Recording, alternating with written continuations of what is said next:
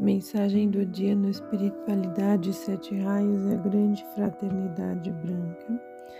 A mensagem de hoje foi extraída do livro Meditações Diárias da Ponte para a Luz, canalizado por Senta Ramin.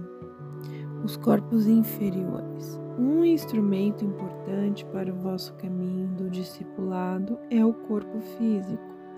Ele é o veículo com o qual devemos passar por toda a vida, enquanto tivermos que aprender neste plano. Assim é vosso dever tratá-lo com cuidado, isto é, dar-lhe a nutrição que é necessária para sua manutenção e constante renovação.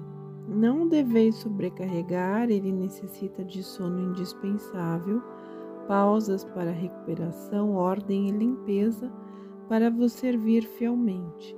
Porém, lembrai-vos sempre que ele é vosso servo, não o Senhor.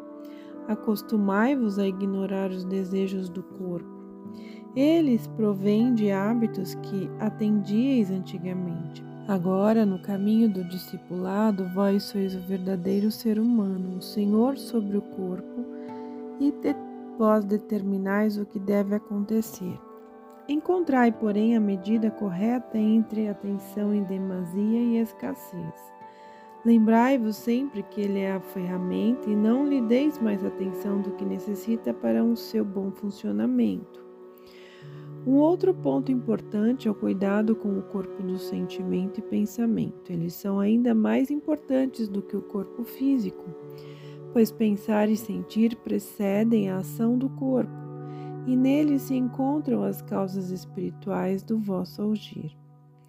Cada pensamento negativo, cada sentimento impuro gera uma torrente de substância escura e de cores não belas que preenche a aura e emana de vós, principalmente quando dirigida para algum ser humano.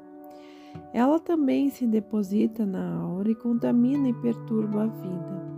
Essas energias negativas também atuam sobre o corpo físico. Pensamentos impuros que circulam repetidamente em vós enchem de sombra a vossa própria energia vital, e um dia o vosso corpo reagirá a isto com alguma enfermidade. Propiciai que a higiene que dedicais ao corpo físico seja também estendida para os corpos sutis, pois exatamente estes necessitam de pureza.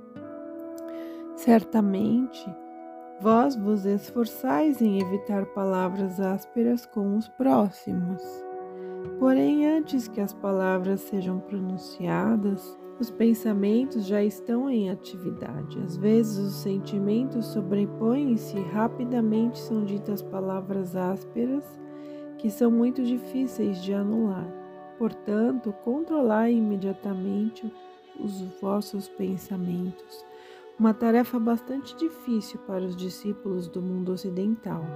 Ela só pode ser cumprida quando vos recolherdes regularmente ao silêncio e acalmardes os pensamentos.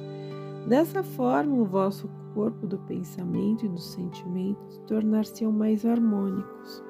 É importante, principalmente, a paciência convosco pois é um longo caminho para conservar a alma e a harmonia em vosso cotidiano. Às vezes tão turbulento, porém, é uma lição inevitável que deveis aprender. Dessa forma, quando o discípulo sério esforça-se para completar uma reviravolta na direção da vida positiva e harmônica, quando ele aprende a controlar seu eu exterior, e seu pensamento e sentimento esclarecem-se, então ele poderá ter esperança de que o mundo da luz perceba-o e adote-o. Nesse ponto começa a condução direta de forma imperceptível. Ele recebe tarefas que reforçam a sua força e sua determinação, mesmo que nem sempre sejam do seu agrado. Os instrutores tornar-se-ão mais exigentes de acordo com o progresso e as provas que surgirem em vossa vida desafiarão as forças. Ele deve provar o que aprendeu para se preparar para os próximos degraus.